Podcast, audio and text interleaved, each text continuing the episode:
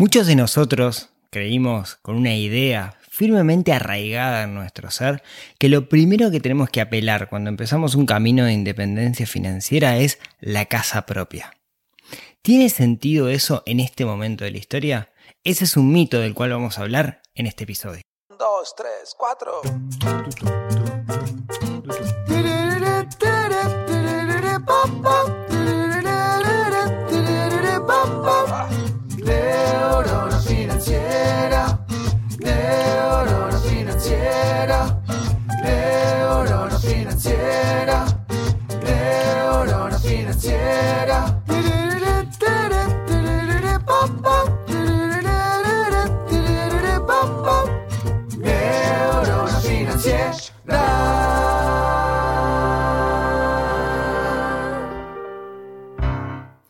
Muy buenos días, tardes, noches para todos. Bienvenidos a un nuevo episodio del podcast de Neurona Financiera. Mi nombre es Rodrigo Álvarez y cada semana hago este podcast para despertar un poquito esa neurona financiera que tenemos adentro de nuestro cerebro, quizás dormida, para aprender a utilizar el dinero como una herramienta y no estar corriendo atrás de la plata todo el tiempo. El objetivo de este podcast es que cada uno de nosotros deje de sufrir estrés por dinero, que cada uno de nosotros aprenda a utilizar el dinero como herramienta para conseguir esos objetivos vitales que nosotros tenemos. Venimos haciendo una serie de episodios, episodios relacionados con mitos, y cuando digo mitos me refiero a creencias que tenemos profundamente arraigadas en nuestro ser con respecto al dinero. En este caso vamos a estar hablando del mito de la casa propia, que es un mito que en realidad me, me, hicieron llegar muchas veces, eh, particularmente me llegó mucho por, Instagram, eh, cualquier cosa, arroba neurona financiera, podemos charlar por ahí sobre este tema, me pueden dar feedback de los episodios, etc. Así que si quieren seguirme, está genial. Y tiene la particularidad de este mito que tiene como muchas formas. ¿A qué me refiero? No solamente lo pensamos como lo primero es la casa propia, casa, auto, perro, casa, casamiento, etcétera, etcétera, ¿no? Como que ese orden natural de las cosas, sino que también hay otra forma de verlo, tiene otra contracara, que es decir, alquilar es tirar la plata. Vamos a ver en este episodio, vamos a ahondar en este mito y vamos a ver que no todo es blanco y negro, que no es siempre una cosa o la otra y que depende mucho de nuestra realidad. Pero para poder determinar si es bueno o malo esto de enfocarnos en la, casa propia, primero tenemos que entender qué es lo que implica y por qué tenemos fuerte arraigado esa sensación de casa propia en cada uno de nuestros seres y porque en particular aquellos que somos inmigrantes europeos lo tenemos tan fuertemente arraigado. Hagamos un poquito de historia. Tener casa propia la propiedad privada donde nosotros vivimos es un fenómeno relativamente moderno en la historia de la humanidad. Nuestros ancestros antiguos eran nómades. Después que dejaron de ser nómades, cuando empezó la era del agrícola, podríamos decir, lo que hacían las personas era vivir en un lugar y ese lugar era cedido ya sea por el rey de turno, por el señor feudal de turno, y básicamente trabajaban la tierra y le daban parte de lo que ganaban o todo al señor feudal, al burgués o al noble que era dueño de las tierras. Y esas tierras le habían sido concedidas por Dios o por el rey, que usualmente era el representante más cercano elegido por Dios en la tierra. A lo que voy es que es una construcción bastante moderna. No es hasta el siglo XVII, XVIII que comienza la revolución industrial, que empieza a, tomar fuerza este concepto de ser dueño de nuestra propia casa, de nuestra propiedad. Estamos hablando de 1700, 1800. Estamos hablando de, en la historia de la humanidad, algo sumamente reciente. Y no es hasta el siglo XIX, en Estados Unidos, donde se crea este concepto de crédito hipotecario, que lo que produce es que muchas personas sin tener el capital para comprar la propiedad puedan acceder a ella. Este fenómeno de buscar una casa propia se arraigó firmemente en nuestro ser. Creo que muchos apelamos a tener la casa propia y tenemos que entender por qué. Para eso, volvemos nuevamente a las explicaciones de Maslow sobre las pirámides de las necesidades humanas, o mejor conocida como la pirámide de Maslow. Breve spoiler, lo he comentado en varias oportunidades. May Maslow, en 1943, eh, hace su teoría o presenta su teoría sobre las necesidades humanas, donde dice que nosotros tenemos una pirámide de necesidades y que necesitamos ir de las más básicas hacia las más elevadas, que no podemos llegar a las más elevadas si primero no pasamos por las básicas. En ese sentido, dice que las más básicas de todas, las que tenemos allá abajo, son las necesidades fisiológicas. Comer, dormir, sexo, tomar agua, etcétera, etcétera.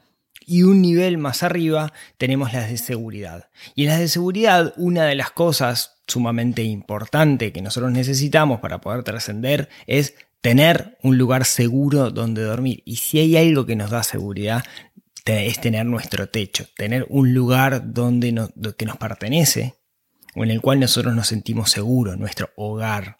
Y quizás esa sea una de las explicaciones por qué es tan importante para nosotros, por qué es tan importante en nuestro ser este concepto de tener una casa propia. Pero veamos cuáles son las alternativas que tenemos hoy por hoy, al menos en Latinoamérica, en realidad más o menos en todo el mundo, para poder conseguir una casa propia. Básicamente hay dos alternativas, hay más, pero básicamente la que la mayoría de las personas utilizan es o compro una casa, o sea, soy dueño de la casa, o arriendo, alquilo una casa. Son dos alternativas y justamente este mito habla de eso, ¿no? De la diferencia entre comprar o ser dueño de la casa y arrendar o alquilar una casa y vamos a ver que todos tienen ventajas y desventajas desde distintos puntos de vista. ¿Cómo hace una persona hoy en un país, sea cual sea, si quiere comprar su casa? Bueno, fácil, va y la compra, va con el dinero y la compra. Pero hay un problema y es que las casas, las propiedades, suelen ser extremadamente caras con respecto al salario medio que tienen las personas en cada uno de los países. Por ejemplo, si alguien puede tener una capacidad de ahorro de mil dólares por mes, que ya es un disparate, y quiere comprar un apartamento o una casa que sale 100 mil dólares, esa persona tiene que estar más de 8 años ahorrando para poder comprar la propiedad en cash. Y no estamos hablando de, lo, de teniendo en cuenta la inflación congelada o el aumento de las propiedades congelado. Entonces es mucho lo que una persona tiene que trabajar. Y ahí es donde surgen distintas alternativas. Y quizás la más popular, la que más se ha arraigado en nosotros a la hora de poder comprar una propiedad, no es otra que el préstamo hipotecario. El préstamo hipotecario es una de las decisiones financieras más importantes que tomamos en nuestra vida y usualmente lo tomamos sin entender qué es lo que estamos haciendo. Vamos a recapitular un poco. Un crédito hipotecario es cuando yo compro una propiedad y esa propiedad queda prendada al nombre del banco que fue el que me prestó el dinero.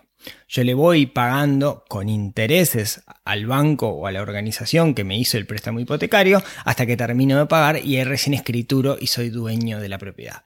Suelen ser préstamos a largo plazo, usualmente los plazos van de 5 a 20 o más años, es necesario que yo coloque un enganche, o sea, no me van a prestar usualmente el 100% del valor, sino que me van a prestar quizás un 80% de ahí para abajo.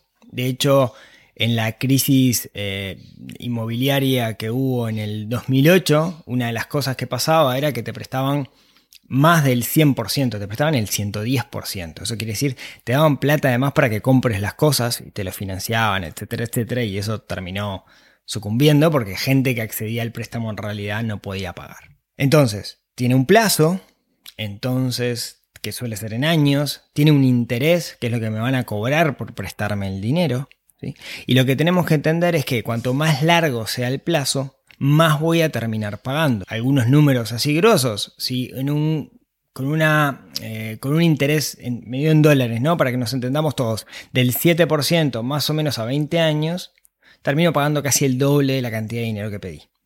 Cuanto más largo es el plazo, mayor es todavía lo que, lo que pedí. Lo que pasa es que lo puedo distribuir en cómodas cuotas o en cuotas que al menos yo debería poder pagar. En Latinoamérica en particular, las tasas de hipotecarias suelen ser altas. en Uruguay, por ejemplo, se utilizan unidades indexadas para no depender del dólar o de la inflación, por más que las propiedades usualmente, por ser algo caro, se expresa en dólares, en otros países se expresan en moneda local, lo que es mucho más sano para la economía. La otra opción si nosotros no queremos apostar a una hipoteca, puede ser hacer un acuerdo entre partes con quien está vendiendo. O sea, vamos a, a construir un contrato con la persona que está vendiendo y le vamos a presentar una financiación que esa persona le sirva. Usualmente es mucho más complicado eso porque depende de las condiciones que la otra persona tenga, pero puede ser muy favorable si la otra persona tiene espalda financiera llegar a un acuerdo, a una negociación. De nuevo es difícil y hay que aprender a negociar para darse cuenta si la otra persona le sirve. O la otra opción es construir. Dentro de construir Creo que es una alternativa sumamente válida hoy por hoy. Es difícil construir de repente en la ciudad. Como ustedes saben, yo soy fan de irnos de la ciudad hacia el interior, donde la parte de construcción es de alguna manera más sencilla. Quiero decir, hoy construir en Positos en Palermo, en, Buenos Aires, en Altamira, en Caracas o cualquier centro de lugares donde ustedes estén viviendo, eh, Parque Arauco, yo qué sé, es sumamente difícil porque no existen predios, no existen terrenos, no hay parcelas. Sin embargo, en el interior es mucho más común porque son lugares menos poblados. A la hora de construir, existe la estrategia tradicional que está muy metido en la cabeza de los arquitectos todavía, arena, portland, mortero, ladrillo, bloque, etcétera, etcétera. Ha evolucionado muchísimo el mundo de la construcción y hoy encontramos desde bloques celulares que son hechos mitad cemento, mitad pumaplast, termopol, etcétera, para obtener aislación térmica, eh, madera, eh, steel framing, eh, casas de contenedores como esta. ¿sí? Yo creo que hay una, opción sumamente interesante y no voy a andar en ese tema con la autoconstrucción y es algo que estoy investigando mucho, de cual voy a hablar un poco más adelante en, otros episodios del podcast, pero me parece que es la solución para mucha gente tirarse a hacer cosas alternativas hoy por hoy para poder acceder a esto de, la vivienda. Igual próximamente les cuento de qué se trata. ¿Cuáles son las ventajas que tiene comprar una propiedad? ¿Cuáles son las ventajas de ser dueño de la propiedad? Lo primero es que es tuya para siempre. O sea, nadie te la va a sacar, es tu casa. Eso quiere decir que si el día de mañana tus ingresos se reducen drásticamente, va a seguir siendo tu casa. Puedes pensarlo como una inversión, eventualmente lo puedo pasar a cash, por más de que no sea muy líquido tener una propiedad, pero lo puedo pasar a cash y de alguna manera eso me va a permitir comer. La otra ventaja es que dentro de la casa Puedes hacer lo que vos quieras. Se te ocurre pintar de fucsia, puedes pintar de fucsia. Querés tirar una pared abajo, puedes tirar la pared abajo. Querés ampliarlo y hacer un dormitorio más, o un mirador, o el jacuzzi que siempre soñaste. Lo puedes hacer sin pedirle permiso a nadie, excepto al gobierno de turno, regulación, municipio, intendencia, lo que sea. ¿Cuáles son las desventajas? Bueno, cuando sos dueño de tu casa tenés un montón de costos asociados, ¿sí? Este, ya sea los costos impositivos, de alguna manera eh, tenés que pagar los impuestos, la contribución, etcétera. Cuando estás arrendando, depende de la normativa del país, no lo tenés que pagar. El otro punto es que tenés que pagar el mantenimiento. Se te rompe un caño, es tu caño. Cuando estás arrendando, en realidad se rompe un caño, es problema del dueño de la casa. Y uno de los principales problemas que tiene el hecho de ser dueño de tu casa, ¿sí? y esto es no menor, es que qué pasa si la dimensionaste mal. Y con eso me refiero es, cuando compramos una propiedad estamos pensando siempre a largo plazo. Y me compré ese apartamento de un dormitorio y de repente, ¡ping!, mellizos. O me mudé a eh, una zona en particular y de repente conseguí un trabajo en la otra punta de la ciudad. ¡Ping! ¿Qué hago? ¿No? Creo que esos son problemas de largo plazo que es muy difícil dimensionar. Creo que es muy difícil darnos cuenta qué es lo que va a pasar en el futuro, predecir el futuro y cuando tomamos una decisión tan importante como esta, cuando compramos una casa, no prevemos qué es lo que va a pasar y muchas veces eso nos afecta y mucho. La otra opción es alquilar, alquilar la casa. ¿sí? O sea, arrendar una casa en vez de ser dueño, la arriendo. Partamos de una base. Estamos súper acostumbrados a arrendar cosas. Por ejemplo, todos arrendamos electricidad. Pagamos por el servicio de electricidad. A nadie se le cabe en la cabeza, excepto alguien que está haciendo energías renovables, etc. Pero a nadie se le cabe en la cabeza decir quiero tener mi propia central de generación de energía. Sino que lo que hacemos es arrendamos el servicio de energía. Y así hay muchos servicios que nosotros arrendamos. ¿Qué tal si nosotros pensáramos en la vivienda como un servicio? En ese sentido, tiene bastante sentido el hecho de arrendar, de alquilar Suena razonable, ¿no? En vez de ser dueño, ¿por qué no pago un servicio que me dé a mí un techo? Como siempre, esto tiene sus ventajas y sus desventajas. Algunas de las ventajas es que no estoy atado a esa propiedad. Si el día de mañana yo me quiero ir, me puedo ir a cualquier otro lugar. Cuando soy dueño también lo puedo hacer, pero es mucho más complejo. Tengo que vender, si tengo una hipoteca media es bastante más complicado, etcétera, etcétera. Entonces por ese lado parecería ventajoso. Si me queda chica la casa porque creció la familia, ping, me mudo. Si el día de mañana no me gusta la zona porque me pusieron una cancha de fútbol al lado y siento gritos todo el día, ping, me mudo. Si el día de mañana se me rompe un caño, ping, llamo al dueño que lo arregle. Como vemos, tiene sus ventajas, porque lo que estoy haciendo es utilizando un servicio, y así como utilizo un servicio, un servicio de telefonía celular y no me gusta y lo puedo cambiar, cuando yo estoy en una propiedad puedo hacer lo mismo. Lo que pasa es que pensamos en la casa como yo tengo que tener la casa, no, no lo tenemos profundamente arraigado, pero si lo vemos desde el punto de vista del servicio, esto tiene bastante sentido. ¿Cuáles son las desventajas que tiene esto de alquilar? Bueno, no puedo pintar de fucsia así nomás, tengo que pedirle permiso al dueño, si el dueño me lo permite. O sea, si quiero hacer cambios, tengo que llegar a un acuerdo con respecto al dueño. Y la principal ventaja, desventaja que esto tiene es que básicamente tengo que pagar alquiler, tengo que pagar ese servicio hasta el resto de mis días. Si a mí me pasa algo y por alguna razón desaparecen mis ingresos, tengo una desventaja fuerte. ¿no? Voy a tener que pagar de alguna manera o me voy a tener que mudar a un lugar más barato que yo lo pueda pagar. Ni hablar que otra cosa que puede pasar es que estoy yo re feliz con esa casa y por distintas razones venga el dueño y me diga necesito la propiedad, se vence el contrato y se la tenga que entregar. Son cosas que pueden pasar y son algunas de las desventajas que tiene el hecho de alquilar. Como vemos, cada uno tiene sus ventajas y sus desventajas y va a depender de nuestra realidad y cada uno de nosotros. No está mal el hecho de alquilar, tampoco está mal el hecho de pensar en comprar. Ahora, eso desde un punto de vista cualitativo. ¿No? Desde un punto de vista en ventajas y desventajas en función de mi estilo de vida. Pero financieramente hablando, ¿qué es más conveniente? Y como siempre, depende. Para eso yo les quiero plantear un ejercicio para que hagamos algunos números y tengan alguna idea. Esto es una simplificación y en realidad cada uno deberá hacer sus propios números para darse cuenta si le conviene o no le conviene. Supongamos esto. Tenemos a Pepe que tiene 40 años, que tiene 20 mil dólares ahorrados y que si quiere comprar una casa de 100 mil dólares, por lo cual le tiene que pedir al, al banco un préstamo de 80 mil dólares, un préstamo hipotecario. Vamos a suponer alguna cosa más. Vamos a suponer que la tasa hipotecaria es 7% medido en dólares.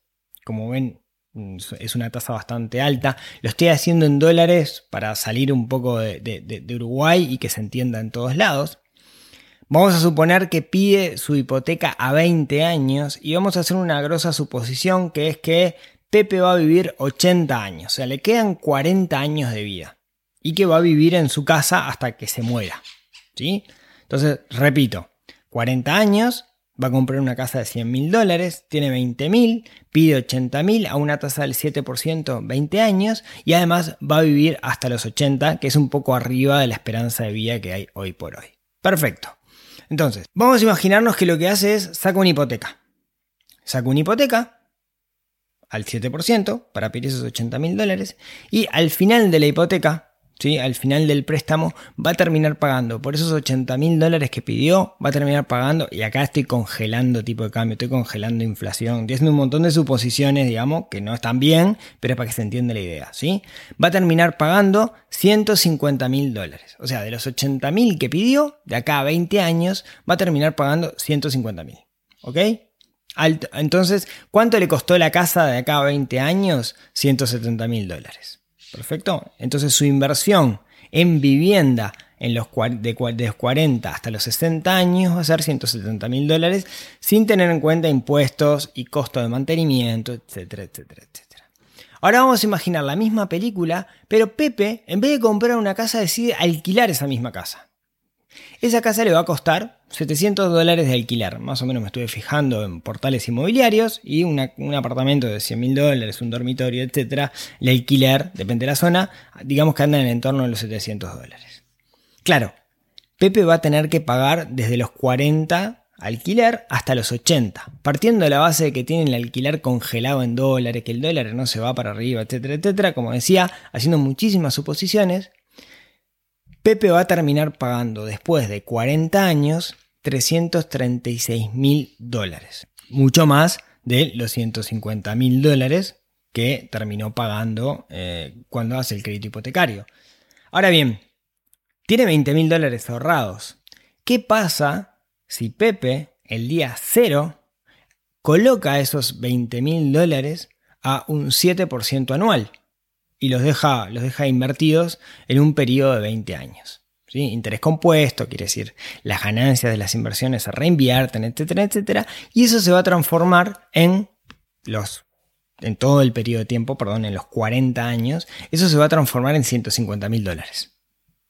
O sea, sus 20 mil dólares invertidos a un 7% anual sin capitalización adicional se transforman en 150 mil dólares. Si a los 336 mil dólares de inversión en vivienda total que tuvo Pepe le saco los 150 mil dólares que se generaron producto de interés compuesto de su inversión, me da 186 mil dólares.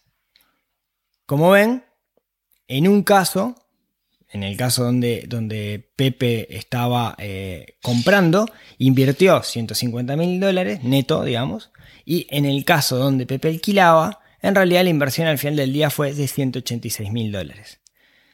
De nuevo, acá hay mil simplificaciones que estoy haciendo, pero para que se hagan una idea de que inversión más alquiler, dependiendo de la rentabilidad que yo puedo obtener y dependiendo del capital inicial que no tenga, eventualmente le puede ganar financieramente hablando a comprar con una hipoteca. Entonces, la respuesta es depende. Va a depender de cada uno de los casos, va a haber que armar una planilla Excel con cada uno de los casos, tener en cuenta los otros costos como eh, costos impositivos, hay que tener en cuenta eh, aquello que mantenimiento y todo ese tipo de cosas, cuánto es el alquiler en realidad de la misma propiedad que yo voy a comprar, pero eventualmente en un periodo largo de tiempo puede pasar que a veces, dependiendo de las condiciones iniciales, gane la hipoteca. Y a veces, dependiendo de las condiciones iniciales, gane el alquiler. Yo tenía uno de mis grandes mentores, siempre me decía, una planilla, si la torturas lo suficiente va a decir lo que vos quieras.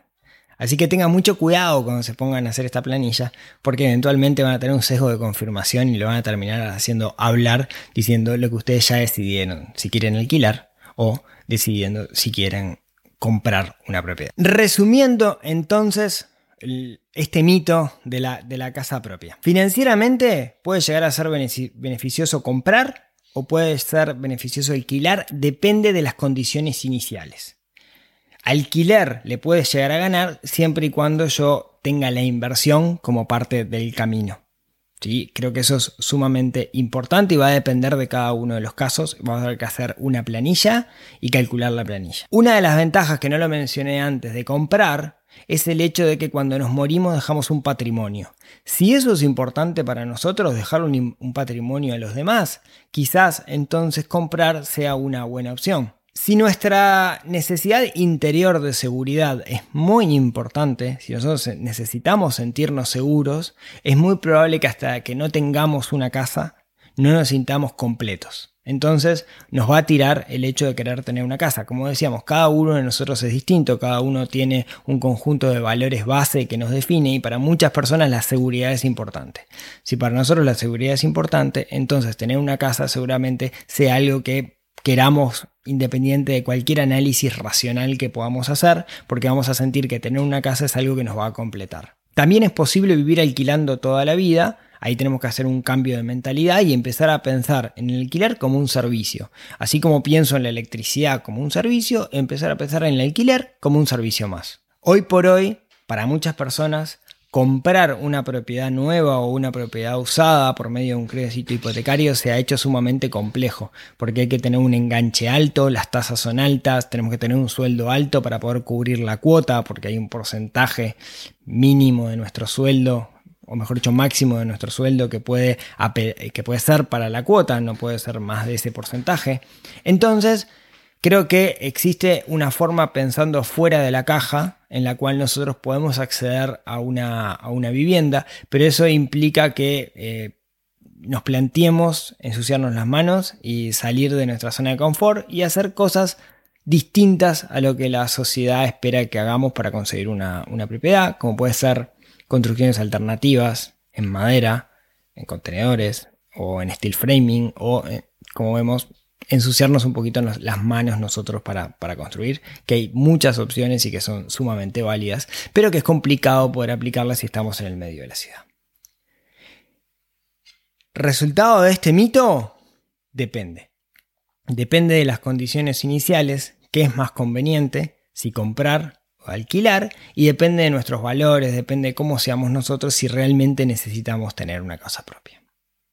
Espero que este episodio les haya aportado Espero que se haya entendido la parte de los números, que siempre en este formato es bastante complicado de entenderlo. Muchas gracias por acompañarme hasta acá. Muchas gracias a todos los que eh, se suscribieron al canal de YouTube. Eso me da una mano enorme para llegar a personas nuevas, personas que de repente no escuchan podcast. Muchas gracias a los que están escuchando en Spotify, en Google Podcast, en iBox, etc. La verdad que mm, todos los días recibo comentarios y, muy buenas y me pone súper contento. Muchas gracias a todos los que interactúan ahí en redes sociales, que son muchos y disculpen si no puedo contestarles a todos. Y bueno, si tienen ganas, como siempre, nos vemos, nos hablamos, nos escuchamos la próxima semana para charlar de algo que ayude a despertar esa neurona financiera que tenemos un poquito dormida, que estamos obligados a despertar para ser personas más felices, más completas y vivir una buena vida. Les mando un abrazo enorme y nos vemos la próxima semana. Chau, chau.